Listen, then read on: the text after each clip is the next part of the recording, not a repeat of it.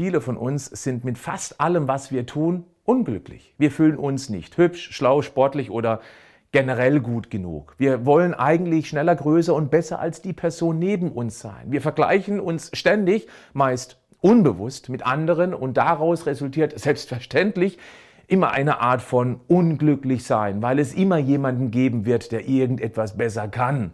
Leider vergessen wir dabei, dass die Menschen vermutlich nur in einer Disziplin besser sind, in den anderen dagegen vielleicht viel schlechter. Das Resultat? Wir denken schlecht über uns und gehen ganz hart mit uns selbst ins Gericht. Diese Lebenseinstellung führt nicht nur zu Stress, sondern macht auch erwiesenermaßen krank. Was du dagegen tun kannst, das erfährst du jetzt. Herzlich willkommen zum Podcast Schlank und Gesund. Ich bin Gesundheitsexperte und Fitnesscoach Patrick Heitzmann. Dieser Podcast ist mir eine Herzensangelegenheit, weil ich dich unterstützen möchte, dass du noch fitter, gesünder und schlanker wirst. Schön, dass du mit dabei bist. Mal ehrlich, hast du das Gefühl, nur für die anderen zu leben und dich selber immer weiter zu verlieren? Kommst du dir manchmal vor wie in dem Film Täglich grüßt das Murmeltier? Du gehst abends ins Bett und Morgens geht alles wieder von vorne los. Du wünschst dir, diesen Kreislauf endlich zu durchbrechen. Dann bringe endlich mehr Selbstliebe und Glück in dein Leben.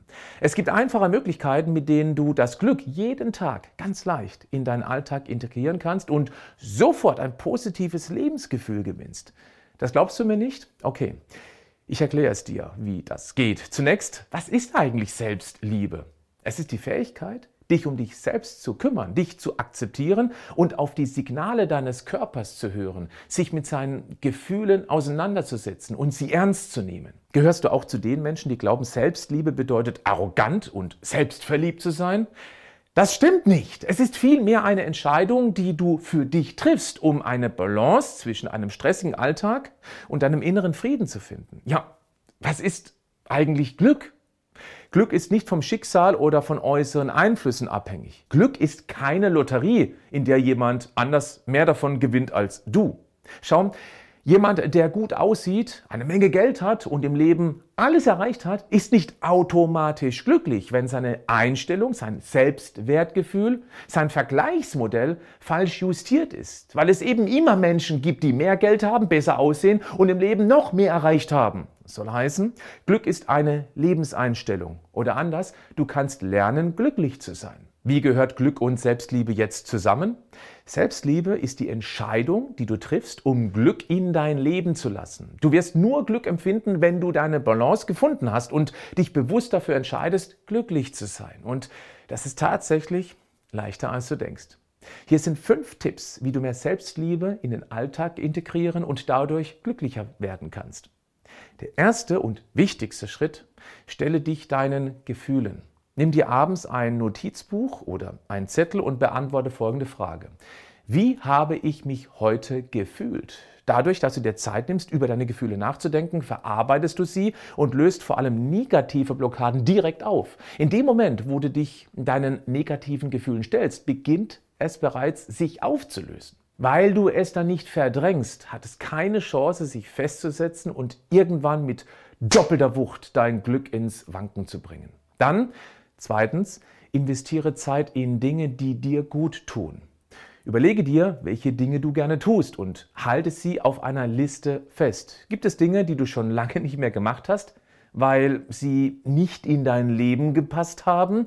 Dann ist jetzt genau der richtige Moment, wieder damit anzufangen. Zum Beispiel lange ausschlafen oder einfach mal, wie früher, so lange im Bett liegen bleiben, bis man nicht mehr kann. Lesen, lange Spaziergänge machen, ein entspanntes Bad nehmen, Sport machen, mit einer Freundin essen gehen oder einfach mal übers Wochenende in eine andere Stadt fahren. Was auch immer. Vielleicht bist du auch sehr unzufrieden mit deiner Gesundheit, mit deiner Energie, deiner Figur. Ja, dann kümmere dich darum. Und wenn du magst, ich helfe dir dabei als Coach. Das haben schon über 100.000 Menschen vor dir gemacht.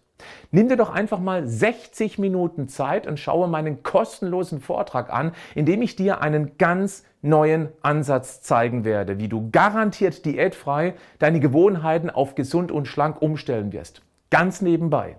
Klick auf den Link in den Show Notes und suche dir einen passenden Termin aus. Mach es einfach und zwar jetzt. Schau es dir an.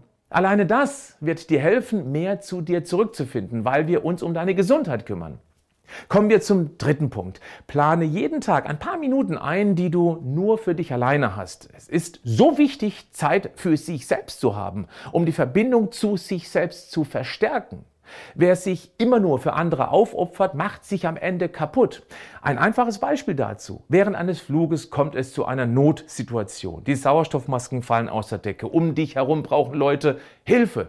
Du erinnerst dich an die Worte der Flugbegleiterin, bitte setzen Sie im Notfall erst Ihre Sauerstoffmaske auf, bevor Sie anderen Passagieren helfen. Genau das gilt auch für dein Leben. Kümmere dich zuerst um dich, weil du nur so in deiner Kraft bleibst, um anderen im Notfall helfen zu können. Denn wenn du nach Luft japsend am Boden liegst, dann kannst du anderen nicht mehr helfen. Verstehst du diesen so wichtigen Punkt? Wenn du dich erstmal um dich selbst kümmert, hat das nichts mit Egoismus zu tun. Du tust das auch für andere. Deshalb ist es auch wichtig, einmal Nein zu sagen, wenn jemand von dir etwas möchte, von dem du weißt, das braucht jetzt nicht wirklich deine Hilfe. Sage dann einfach, dass du erstmal klären musst, ob du dafür Zeit hast. Nimm dir ein bis zwei Tage Bedenkzeit. Dann kannst du für dich entscheiden, ob du das wirklich möchtest. Vierter Tipp. Vertraue dich Menschen in deiner Umgebung an. Insbesondere angestaute negative Gefühle und Erfahrungen solltest du auf gar keinen Fall in dich hineinfressen lassen. Mit einer Vertrauensperson darüber zu sprechen, bewirkt auch, dass du dich deinen Gefühlen stellst und diese schneller auflösen kannst. Das ist ein bisschen wie Tagebuch schreiben, nur dass du zusätzlich eine Antwort erhältst, die im besten Fall ein verlässlicher Rat ist um auf Nummer sicher zu gehen, frage deine Vertrauensperson, ob das jetzt okay ist, über dieses Problem zu sprechen. Dann fühlst du dich auch wohler, das seelische Leid mit ihr zu teilen. Den letzten Tipp halte ich für einen der wertvollsten überhaupt. Er hat so viel Potenzial, die Sichtweise auf das Glück im Leben zu verändern. Führe ein Dankbarkeitstagebuch. Schreibe dir einfach jeden Abend in wenigen Sätzen oder auch nur als Stichpunkte auf, wofür du am heutigen Tag dankbar sein durftest. Wichtig, das kann gar nicht klein genug sein, denn wenn du lernst, auch für Banalitäten bzw. für eigentlich Selbstverständliches dankbar zu sein, wird das dein Leben unglaublich bereichern. Reflektiere zum Beispiel, dass du heute dankbar warst, Sonne abbekommen zu haben. Dass du stolz bist, jemand Unbekannten gelobt zu haben. Dass du dich satt essen durftest, du eine Wohnung hast, ein Fahrrad oder mit dem Bus zu deinem Ziel gekommen bist und eben nicht die weite Strecke laufen musstest. Sei dankbar, dass du heute über irgendetwas lachen konntest, dass es dir heute gesundheitlich ganz gut ging. Was auch immer, schreibe es dir auf, weil du so bewusst das Gute in deinem Leben erkennst. Und da gibt es sicher vieles zu entdecken. Bist du bereit für diese spannende Reise, dich mehr zu spüren, dich und dein Leben mehr wertzuschätzen? Dann fange jetzt an. Bleib gesund, aber mach auch was dafür.